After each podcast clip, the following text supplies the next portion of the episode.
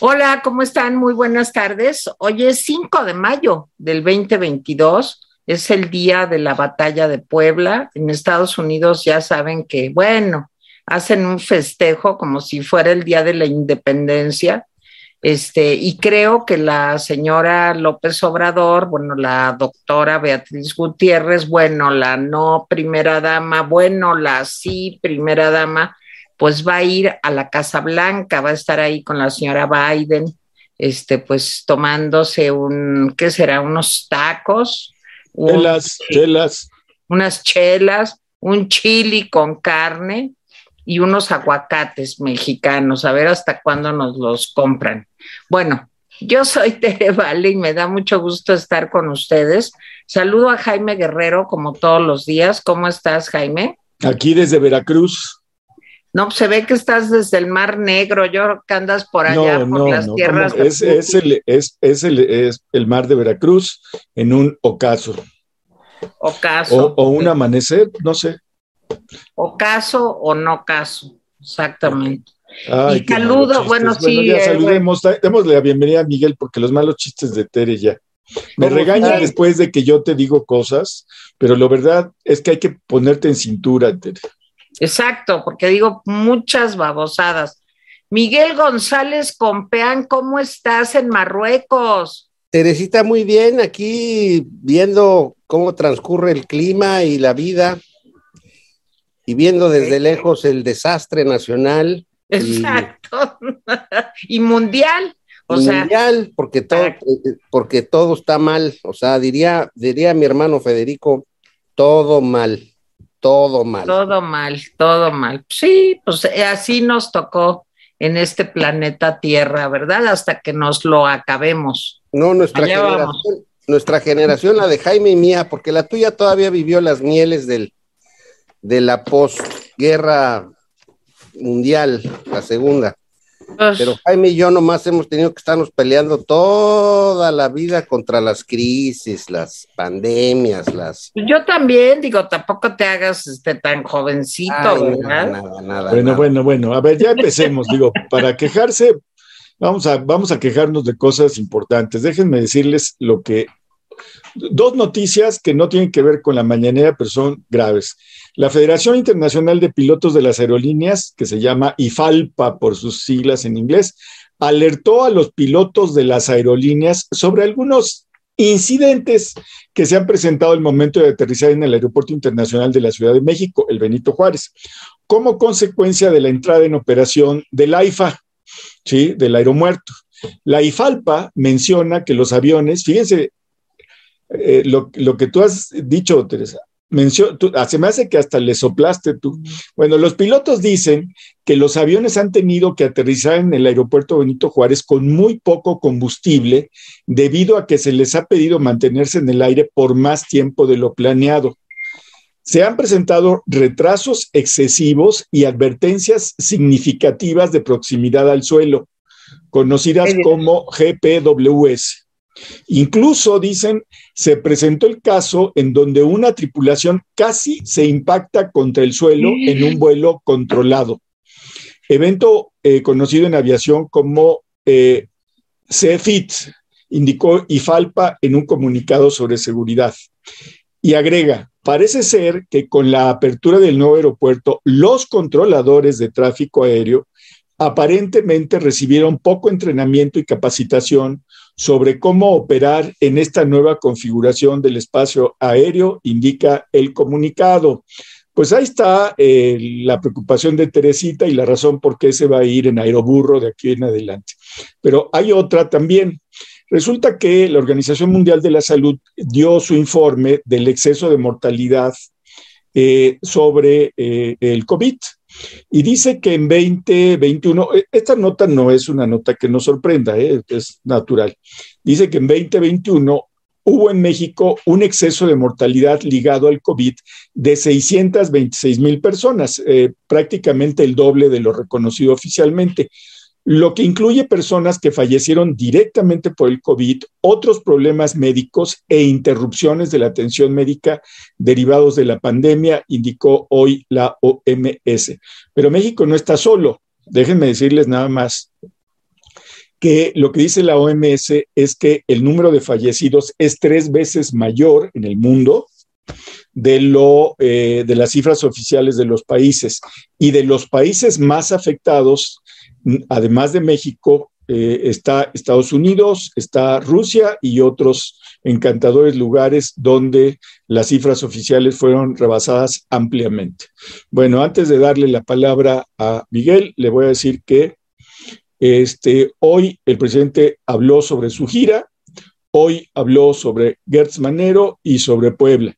Pero bueno, pues si quiere opinar sobre estos asuntos de vuelos y, y, este, y COVIDes, adelante, Miguel, bienvenido. Mi estimado Jaime, mira, este, ciertamente lo que, lo que está de, pues, de, angustia loca, porque, o sea, así como el presidente no ha generado certezas en el ámbito jurídico y anda deshaciendo contratos y haciendo tropelías con las instituciones y con las cosas pactadas entre países y entre personas. Esto de la aviación es un asunto muy grave muy grave porque resulta que ahora te subes a un avión y estás preocupado por si va a aterrizar, o sea, ¿y en dónde? Porque resulta que los tipos que manejan la llegada de los aviones no están capacitados. Resulta que ahora las aerolíneas le tienen que echar más gasolina a los aviones porque pues, quién sabe si los dejen aterrizar en el momento que se estaba pensado que aterrizaran. Y peor aún, Acaba de, decretar el presidente para que su proyecto de, del AIFA, que, pues, que, pues que a todas luces le está golpeando la realidad con, su, con la inviabilidad del proyecto. Tienes que, este, como no recibieron buena capacitación y no sabemos exactamente qué, pasó, pues ahora va uno mordiéndose las uñas todo el viaje y peor cuando llegas a la Ciudad de México, porque no sabes qué va a pasar.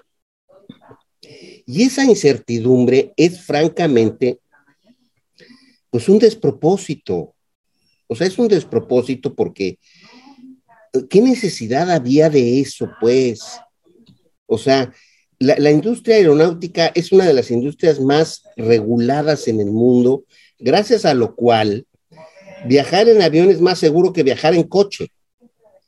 Bueno, pues al presidente le valió un cacahuate el asunto, hizo su aeropuerto como se le antojó, no está certificado, no están bien capacitados las personas que deben manejar eso, y entonces, pues ahora, pues ahora estamos en, la, en la indefensión, o sea, estamos bajo el capricho de una persona, estamos en la incertidumbre de cuál es nuestro destino cada vez que nos subimos a un avión lo cual no es una cosa menor.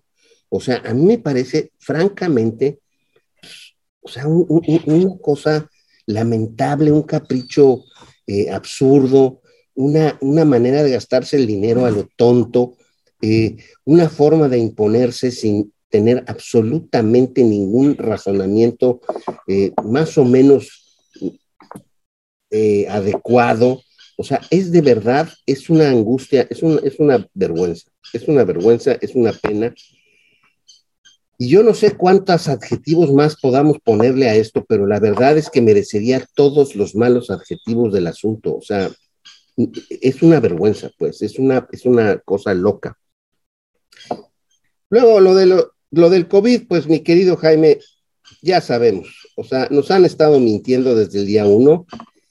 Y la peor declaración que yo oí la semana pasada fue la de López Gatel, la de que no había que ponerse cubrebocas porque era una cosa impositiva. Dios mío santo. O sea, el responsable de que no nos muramos, o sea, de que no muéramos, pues, como dirían en mi pueblo, sale con la bobada, con la irresponsabilidad infinita de que él decidió que no, él y el presidente decidieron que no se usaran cubrebocas porque eso, pues era una imposición. Bueno, o sea, como me dijo mi hijo el otro día, que es un, ingeniero biomédico bastante competente, dicho sea de paso. Así es. Me dice, mira, pa, a mí me, me, extraña mucho esto porque eh, eh, la sífilis, que todavía existe, si alguien dejara, alguien que tiene sífilis y se inyecta penicilina y durante una semana no tiene relaciones sexuales, ya hubiéramos erradicado la sífilis. Pero nadie está dispuesto a pasarse una semana sin tener relaciones sexuales. Bueno, el señor López Gatel dijo, como todos nos queremos seguir viendo a la cara y pues en fin, no imponer el uso de cubrebocas, pues entonces tenemos más de 600 mil muertos por, por COVID. O sea, los responsables de la, de, la, de la salud pública, imagínense de qué tamaño es su irresponsabilidad, que por una decisión que tomaron pues, en un escritorio, no, no, no, eso va a sonar como a imposición, mejor ni lo hagamos, pues ya nos condenaron a 600 mil personas a morir. Y eso sí, no tiene nombre. Eso sí es, un día lo, lo van a pagar, estoy absolutamente seguro porque es de verdad un crimen enorme. Luego de lo que dijo el presidente el día de hoy sobre, sobre eh, Gertz Manero, pues mira, si el presidente sigue neceando en defenderlo, pues allá el presidente, pero ese fiscal ya perdió toda credibilidad y ya perdió todo espacio en el ámbito público. A mí lo que me extraña es que el Senado no pida su renuncia, porque los únicos que pueden pedirla son el presidente de la República y el Senado de la República. Y por alguna razón no, no lo ha hecho el Senado, pero la verdad estaría en condiciones ya de pedir su renuncia y de que el señor, dadas las muestras que ha dado de, eh, de uso del poder para resolver sus problemas personales, ya debería estar pues en su casa. Además ya está lo suficientemente grande como para que le den chopita, unos cocoles y, ya deje de estar dando lata. Esa es la realidad de las cosas, pero bueno. Así estamos en el país, mi Jaime y mi Tere. Oye, Miguel, nomás antes de darle la palabra a Tere, cuando empezaste a hablar de sífilis y luego de López Gatel, dije, algo le sabe Miguel López Gatel. No, no le sea nada a López Gatel, pero la realidad es que. Pero no lo dudo. sí, pues sí, no lo dudo primero, pero segundo, pero es que además yo lo conocí como consejero universitario. O sea, yo fui consejero universitario del Consejo de la Universidad, del Consejo eh, General de la Universidad. Entonces, ahí él era representante de la Facultad de Medicina. Y era el mismo tipo que estoy viendo ahorita, que su fana de haber participado en el CEU, él no participó en el CEU para nada. Y, es, es, un, es, un, es un mentiroso, hombre. O sea, tuve que hablar con él porque yo era consejero igual que él. O sea, es la misma persona que conozco desde hace tiempo, que es elusiva, tramposa, mentirosa, que se, que, se agacha frente al poder. Ese es López Gatel, hombre, por el amor de Dios. Bueno, ya lo demandó Cuello Trejo, eso sí hay que decir, y dice que veremos lo que decías, Miguel, en, digo, quién sabe, porque ya nada es seguro, ni nunca ha sido nada seguro en la vida, pero ahora menos, ¿verdad? Pues porque de veras eh, eh, la cifra que da Jaime es impresionante. O sea, si se habían reconocido, corríjanme si me equivoco, 600 mil muertos, alrededor de 600 mil muertos, pues con este dato de hoy, entonces ya será un millón doscientos mil. No, no, Tere, no. A ver. Eh, oficialmente se han reconocido 324 mil personas fallecidas eh, el pasado lunes esa fue la cifra. Y lo que dice la OMS es que ellos tienen contabilizados más de 620 mil. Ok. Bueno, pues de todas maneras es un montón. O sea, es verdaderamente escandaloso que hayan escondido cifras de tal calibre. O sea, me parece pues, muy preocupante.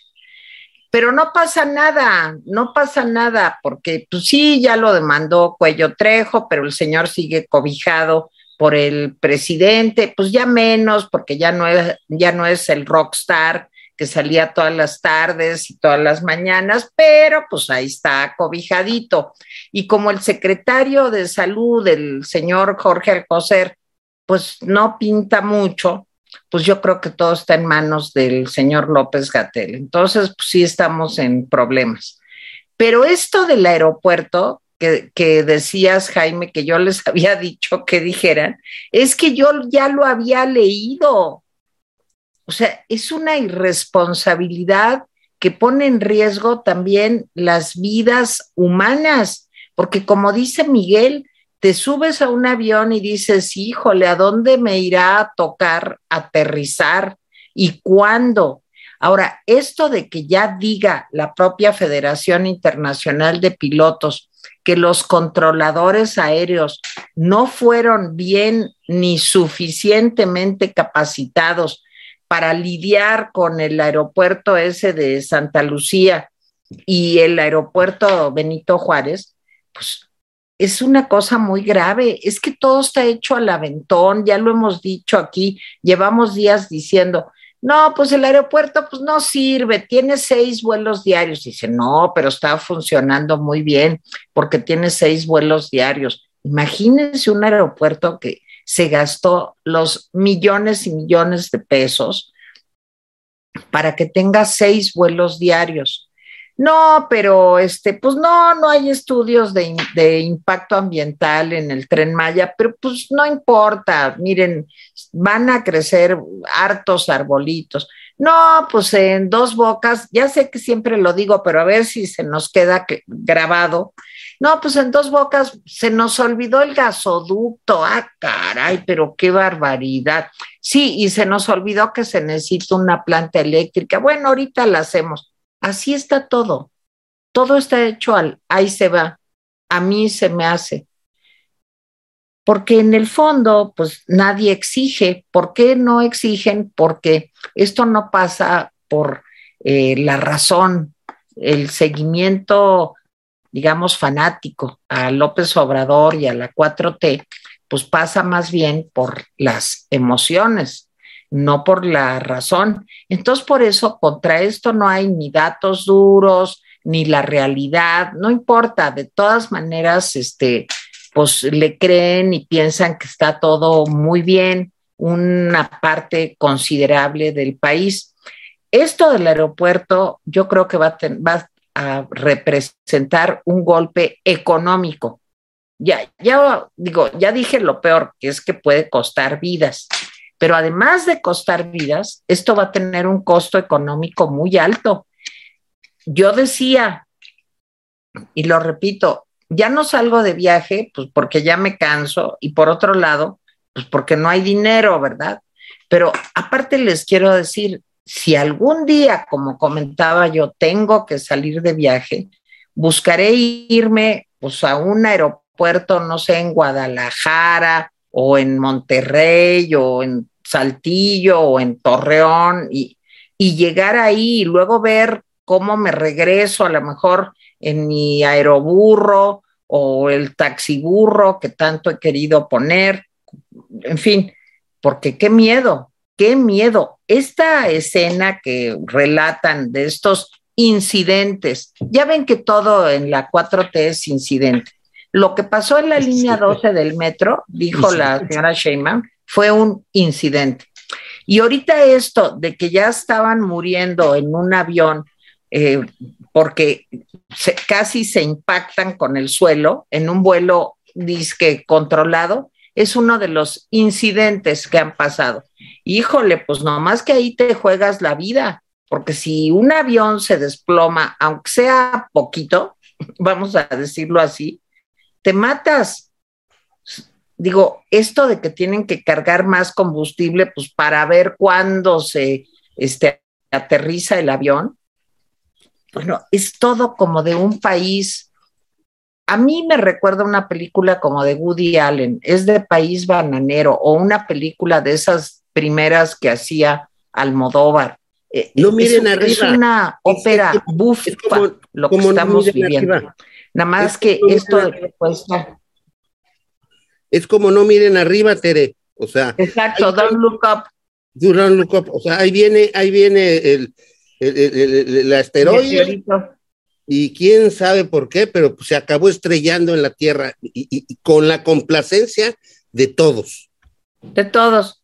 Y más bien preocupados, oye, ¿cuántos votos tenemos ahorita para tal iniciativa y qué hacemos con lo del INE, cómo lo destruimos y qué hacemos con, en fin, pero lo verdaderamente importante que es cuidar las vidas humanas, pues no pasa por la 4T, es algo que no les interesa.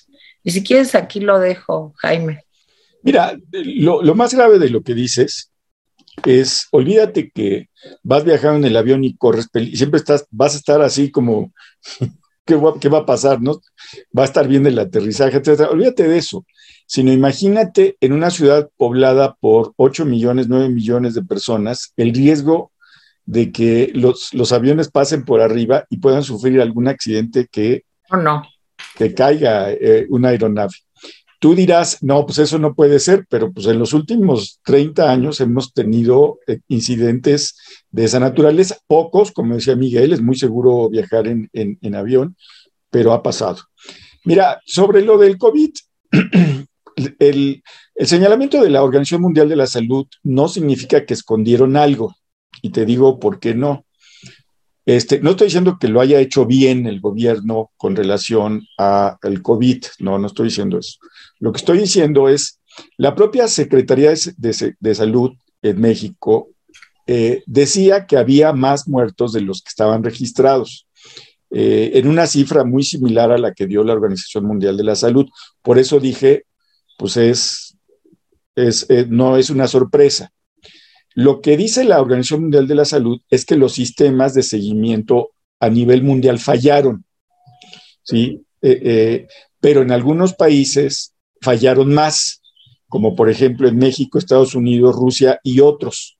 De hecho, en siete países se registraron el tercer, la tercera parte de las muertes excedentes, o sea, en un mínimo número de países hubo muchos excedentes, porque los sistemas de registro fallaron.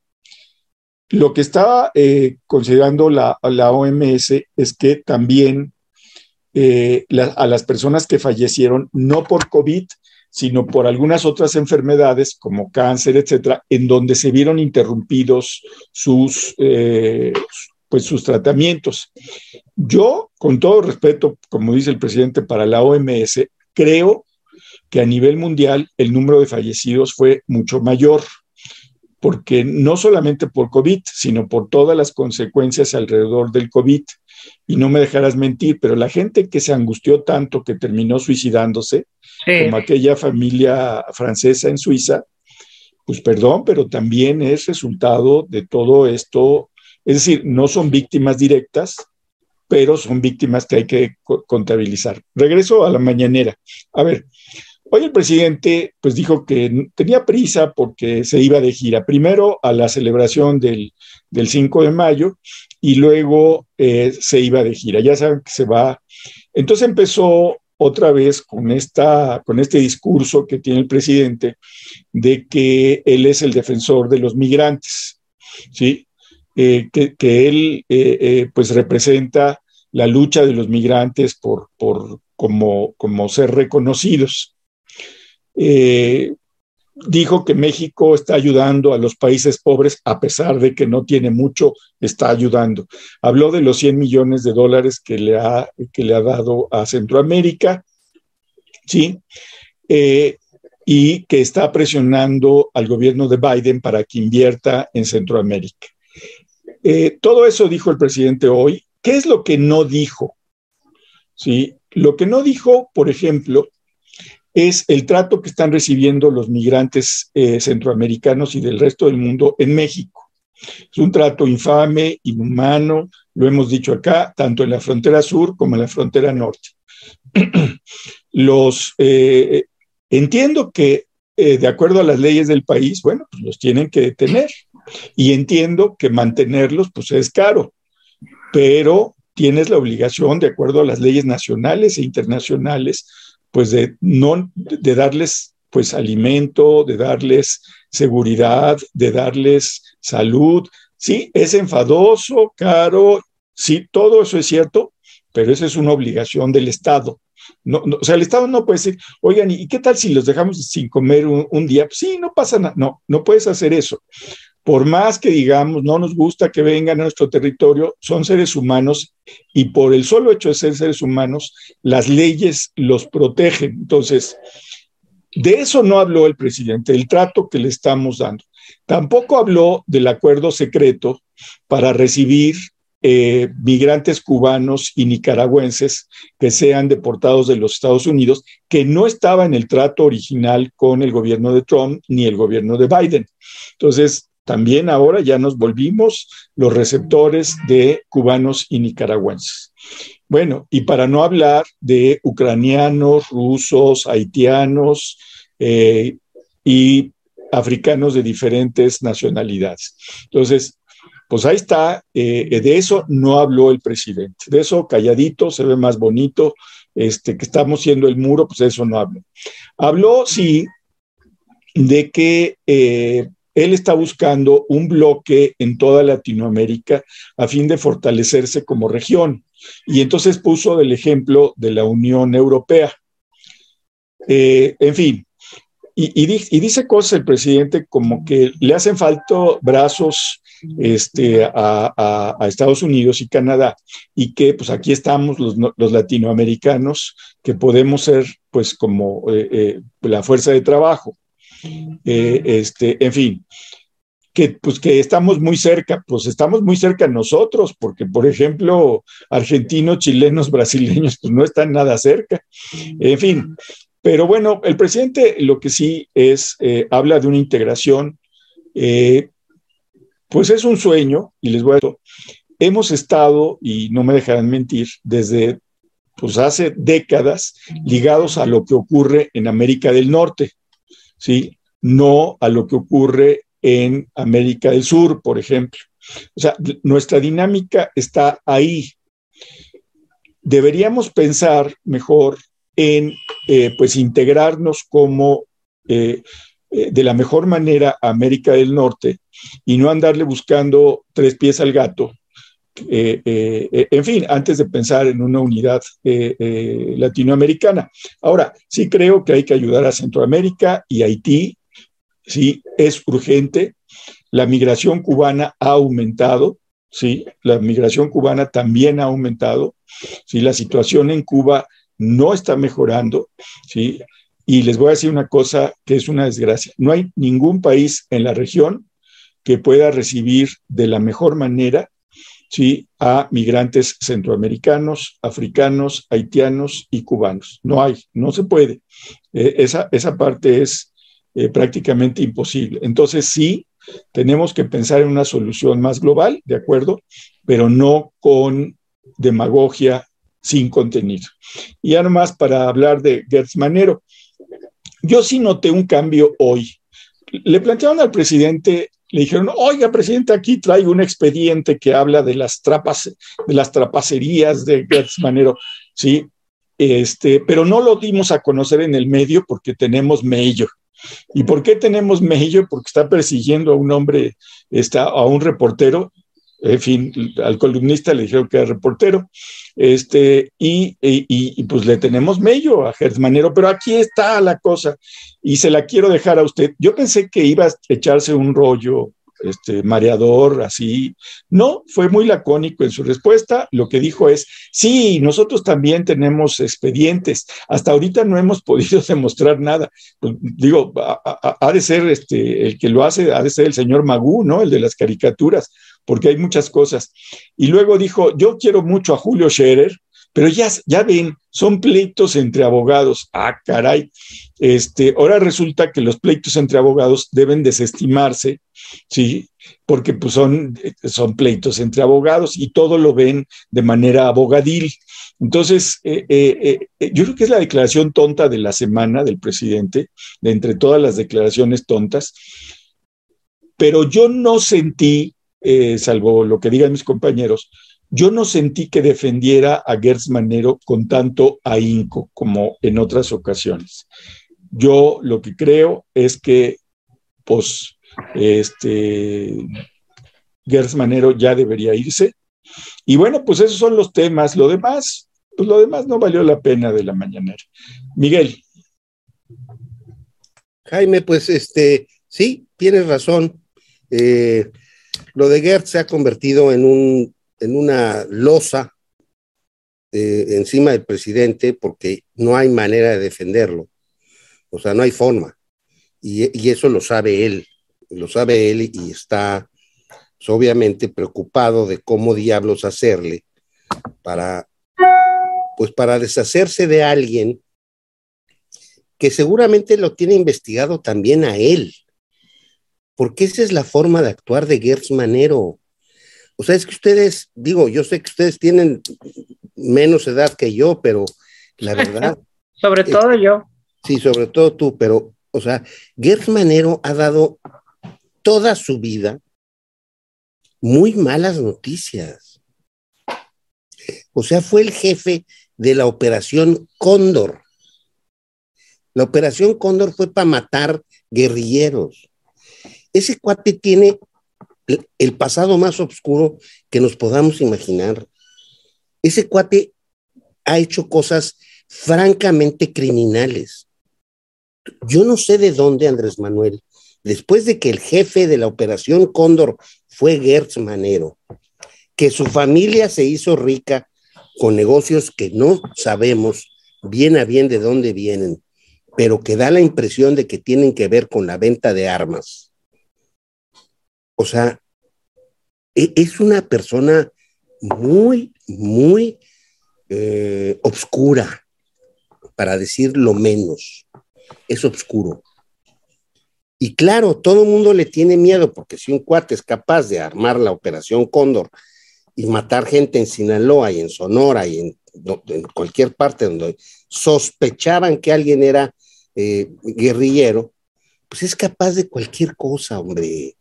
Esa es la parte que, no se entiende de, por qué Andrés Manuel lo considera un hombre impecable y a sus ochenta y tantos años, pues ya debería estar en su casa, ya debería estar en su casa. Dos, la gira. La gira es una burla. La gira es esta idea que tiene el presidente un poco extraña de no pertenecer a América del Norte, sino pertenecer a América del Centro o del Sur. Nada más que económicamente estamos, económicamente, políticamente, estamos ligados a América del Norte. Las actitudes del gobernador de Texas y la paciencia que le tiene Biden al presidente López Obrador solo demuestran una cosa, que dejamos de ser un problema de política exterior para volvernos un problema de política interior. Y esa perspectiva es una perspectiva que cambia radicalmente la relación que tenemos con nuestros vecinos del norte. O sea, ya no están en el, en el rollo de, ay, a ver qué piensa el país México. No, ya están en el rollo de todo lo que hace México afecta la política interior de los Estados Unidos. Entonces, tenemos que tratarlos de otra manera. Esa decisión ya se tomó, estoy absolutamente seguro. Y es una manera de ver el problema radicalmente distinto. Si el presidente todavía tiene la esperanza o la idea de que yendo a El Salvador, a Nicaragua, a Cuba, con eso va a jalar a México hacia la égida de los países centroamericanos, pues comete un grave error. No apoyar al gobierno norteamericano en, esta cuestión de Ucrania es un grave error nosotros no es que nos vayamos a meter, pero finalmente sí son nuestros socios comerciales, sí somos parte de una especie de alianza que no se llama Comunidad Económica del Norteamérica, pero estamos ahí. O sea, esa es una realidad del tamaño del Dorito en, Chapultepec. O sea, o sea es, un, es un edificio enorme que si no lo quiere el presidente, pues es una pena. Tres, lo de la línea 12 es una vergüenza. Contratan a a un despacho intachable y no se dan cuenta de que contratar a un despacho intachable que tiene más de 5 mil empleados, o de 12 mil creo tiene, que no se va a jugar su prestigio diciendo mentiras, lo contratan y no se dan cuenta de que a lo mejor no les va a gustar el resultado que ese despacho ponga sobre la mesa. Y en efecto, no les gustó el resultado que ese despacho puso sobre la mesa. ¿Por qué? Porque contrario a la 4T, sí hay gente derecha, seria y responsable en el mundo.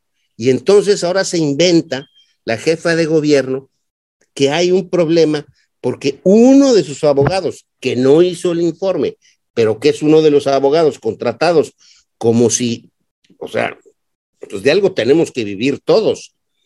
Ese cuate jaló a una empresa que tiene más de 100 años operando, la arrastró a una posición política que tiene el abogado.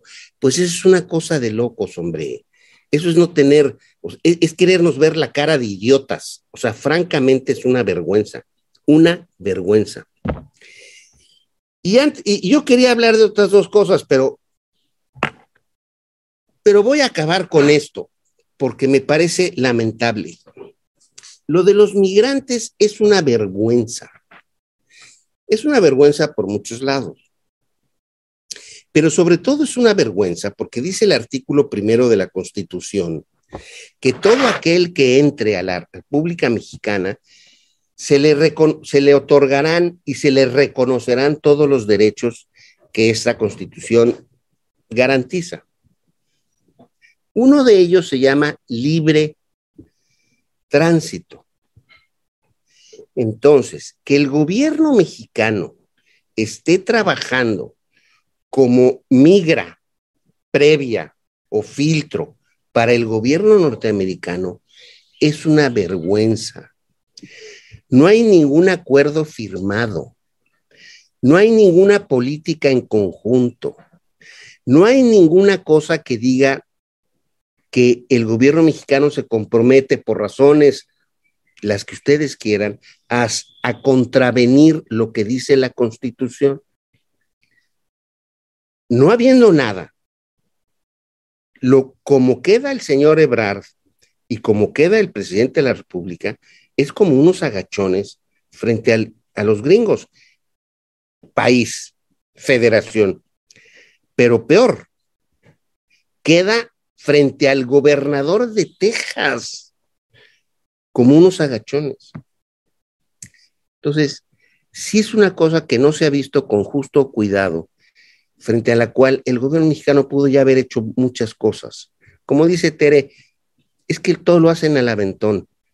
Pone 25 mil soldados allá, si no, y dice Trump, y se agacharon como nunca he visto a nadie agacharse. Qué vergüenza, qué vergüenza. Ni siquiera darle un carácter institucional por escrito, eh, un acuerdo, una reunión en conjunto, o sea, de verdad, es una pena. Yo, yo cada vez veo la cosa peor y peor y peor. Y el presidente va feliz a hacer una gira para ver si arrastra a México a un conjunto de países que además no nos dan absolutamente nada. Nuestras relaciones políticas, económicas y sociales están con el norte, no con el sur. Tere. Sí, bueno, yo también este, debo reconocer que todos los días digo, híjole, ojalá hagan algo bien. Me gustaría mucho, de veras créanme que yo creo que el espíritu aquí del rapidín es, ojalá hicieran algo muy bueno, nos equivocáramos y la situación económica del país mejorara y, en fin, todo comenzara a aclararse, hubiera un compromiso con la democracia, con los derechos humanos, pero no. Y el tema migratorio, pues yo creo que es el tema más importante en este momento de la relación bilateral. Y sí, así como México debería, creo yo, de tener cuidado y mantener en un nivel y en un en términos digamos, eh, inteligentes en la relación México-Estados Unidos, también creo que México pues, se ha vuelto, como dice Miguel y lo dice muy bien, como la migra de Estados Unidos. Y estamos aquí pintados pues, para hacer el muro que quería el señor Trump, que también ya lo hemos dicho mil veces, y ser el muro también que ha querido el señor Biden, a quien no le están yendo tampoco bien las cosas. Entonces, sí creo que hay un, una eh, pues falta de, de, dignidad. Yo creo que Marcelo Ebrard, creo que es un hombre inteligente, creo que, en fin, tiene experiencia política, pero creo que lo ha soportado y aguantado todo a ver si se le hace. Es, ahora, hijo, ¿le valdrá la pena? Yo entiendo que todos tenemos que sobrevivir, pero hay niveles, ¿no? Hoy que habló, si no recuerdo mal, fue Crescencio, para variar, eh, sobre que en México la trata de personas va para arriba. Oye, pues a lo mejor se gana mucho dinero con la trata de personas, pero de veras, esas mujeres, esos hombres que son tratados como, pues ni como animales, o sea, como cosas, como objetos, no se les quedarán grabados sus rostros a las personas que permiten esto. Y lo mismo digo de los migrantes, estas personas que viven hacinadas, sin ningún apoyo en salud, en vivienda, que, que tienen condiciones infrahumanas que enfrentar todos los días, ¿estará satisfecho el presidente y todos sus eh, eh, empleados, funcionarios, en fin, con lo que están haciendo con esos seres humanos? Es gravísimo y es el problema del mundo. La migración es el tema del mundo.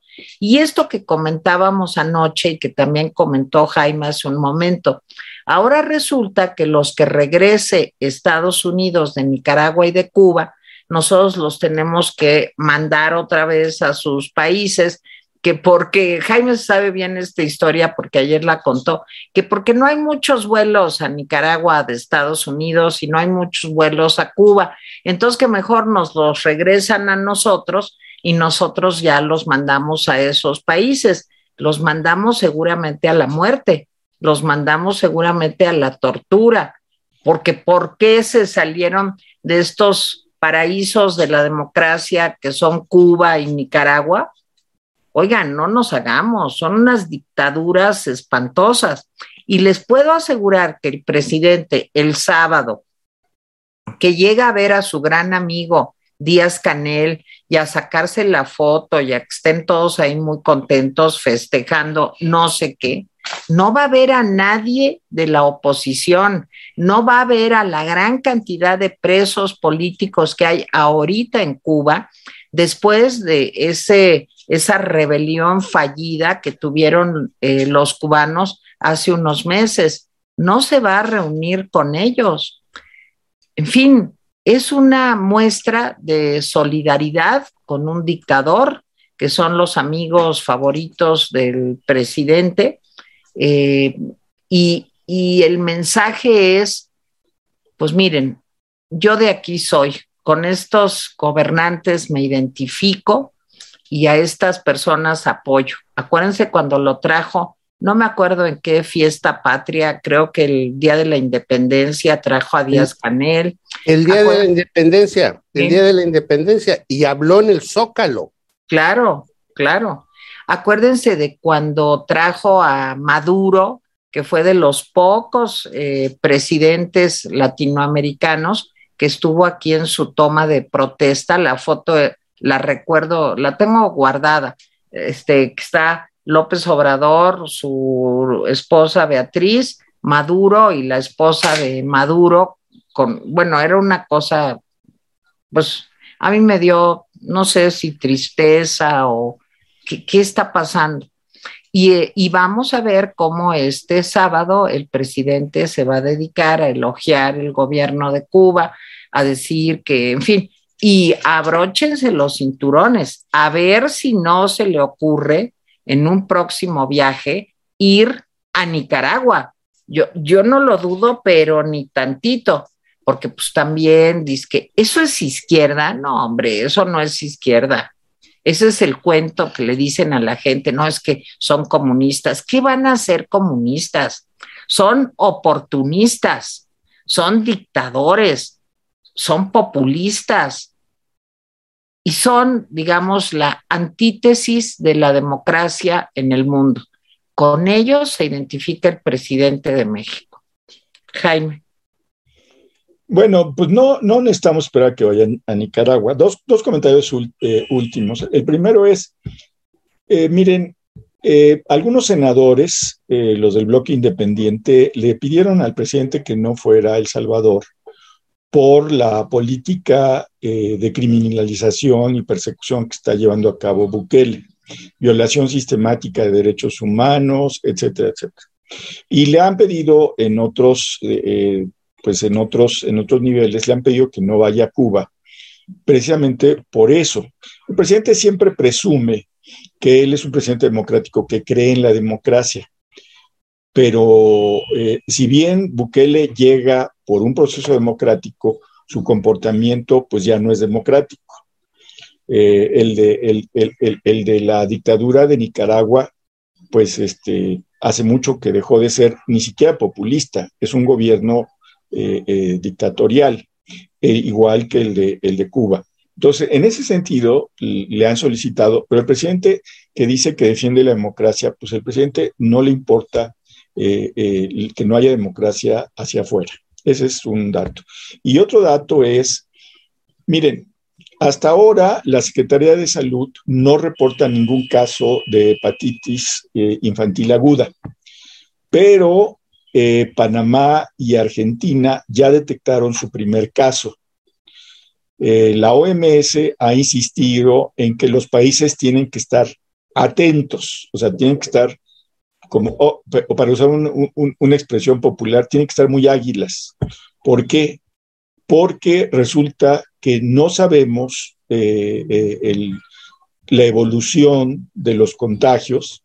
Los contagios se pueden hacer de manera directa por la saliva, por las heces fecales, etc. Eh, sabe la OMS que es un adenovirus, pero pues un poco estamos a oscuras en muchas cosas. Entonces, esa parte, eh, yo diría, si ya se dio un caso en Panamá y se dio un caso en Argentina, pues eh, no hay que apostar a que no va a pasar en México. Hay que apostar a cómo se va a prevenir en México. O sea, que diga la Secretaría de Salud que no tiene ningún caso, que todavía no se detecta ningún caso, no me tranquiliza.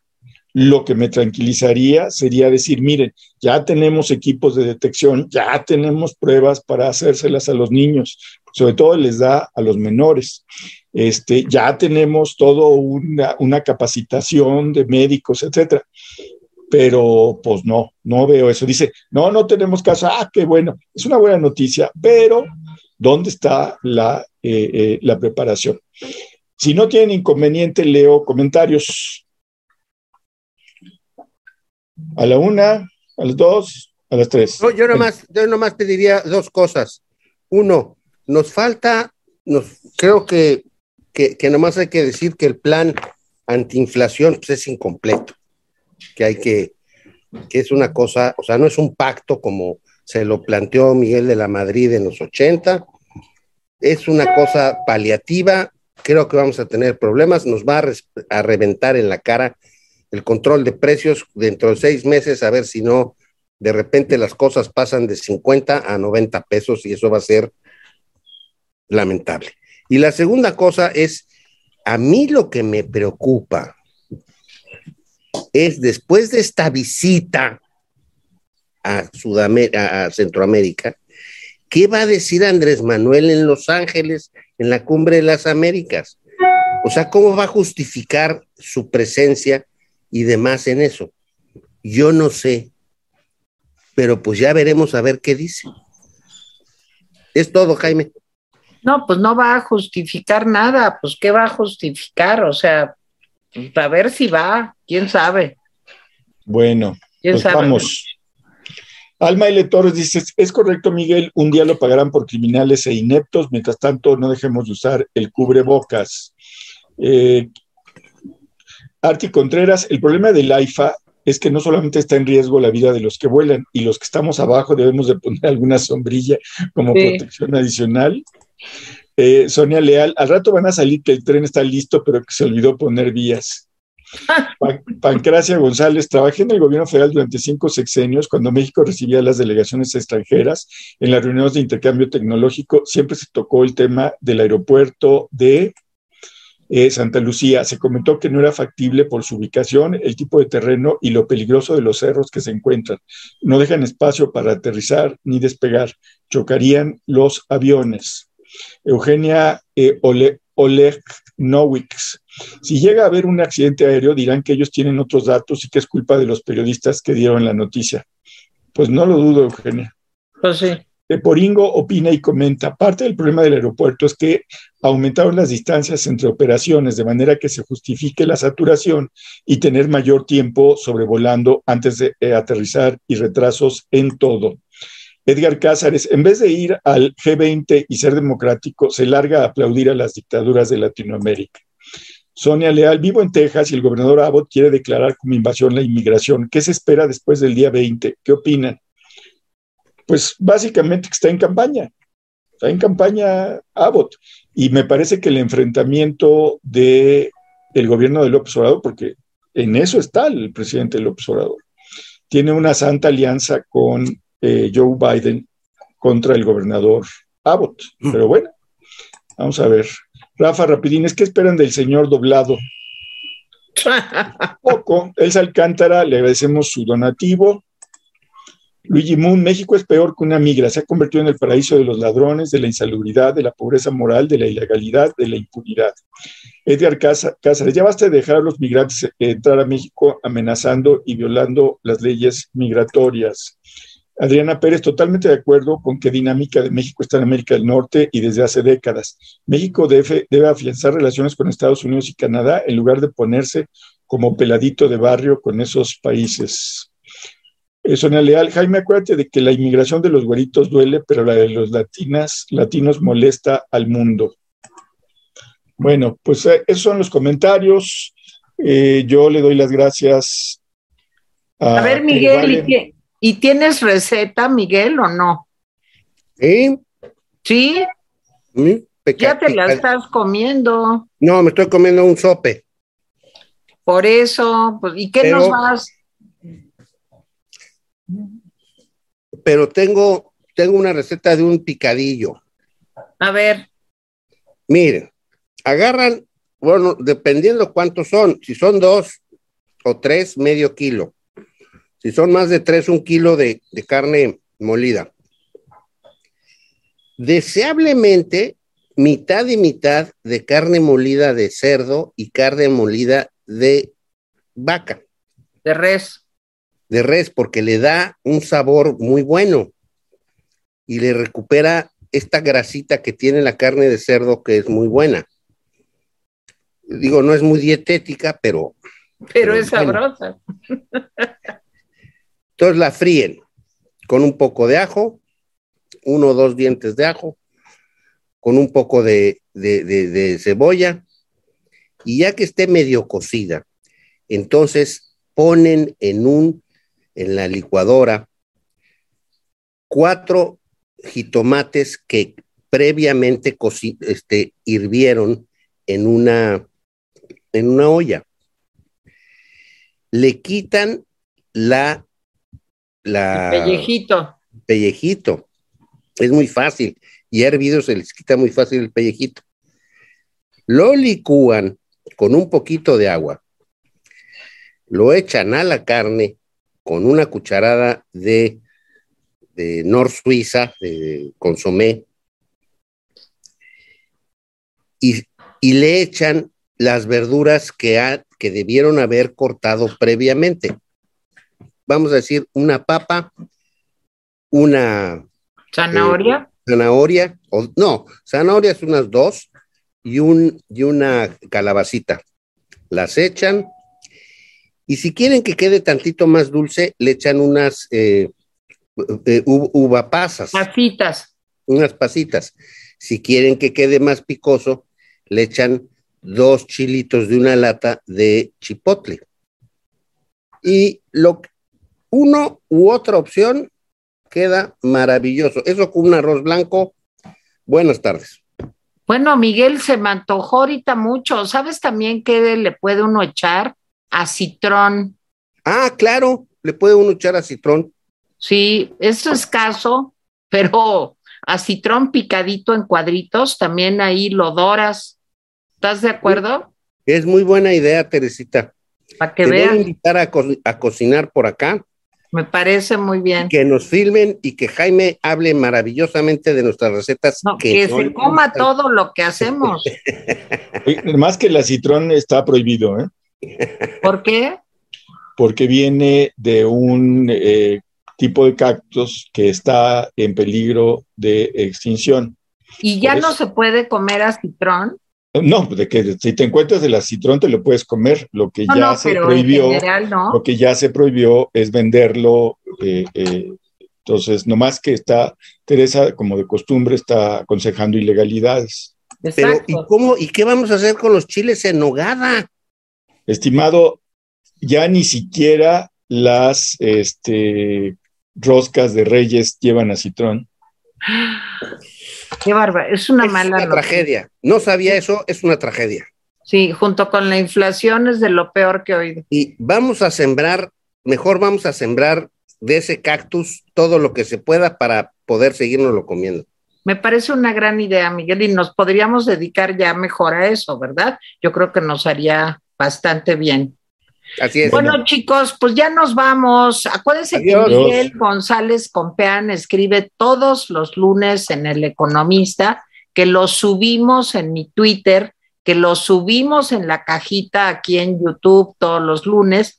Y acuérdense que yo escribo todos los jueves. Ahorita pueden ver mi artículo en El Economista que se llama Extremismos y que está muy bueno y muy buenísimo. Entonces no se lo pierdan. Y Jaimito también escribe. También los viernes escribe Jaime Guerrero en El Economista. Somos la plantilla del Economista. Ahí estamos. Adiós, chavos.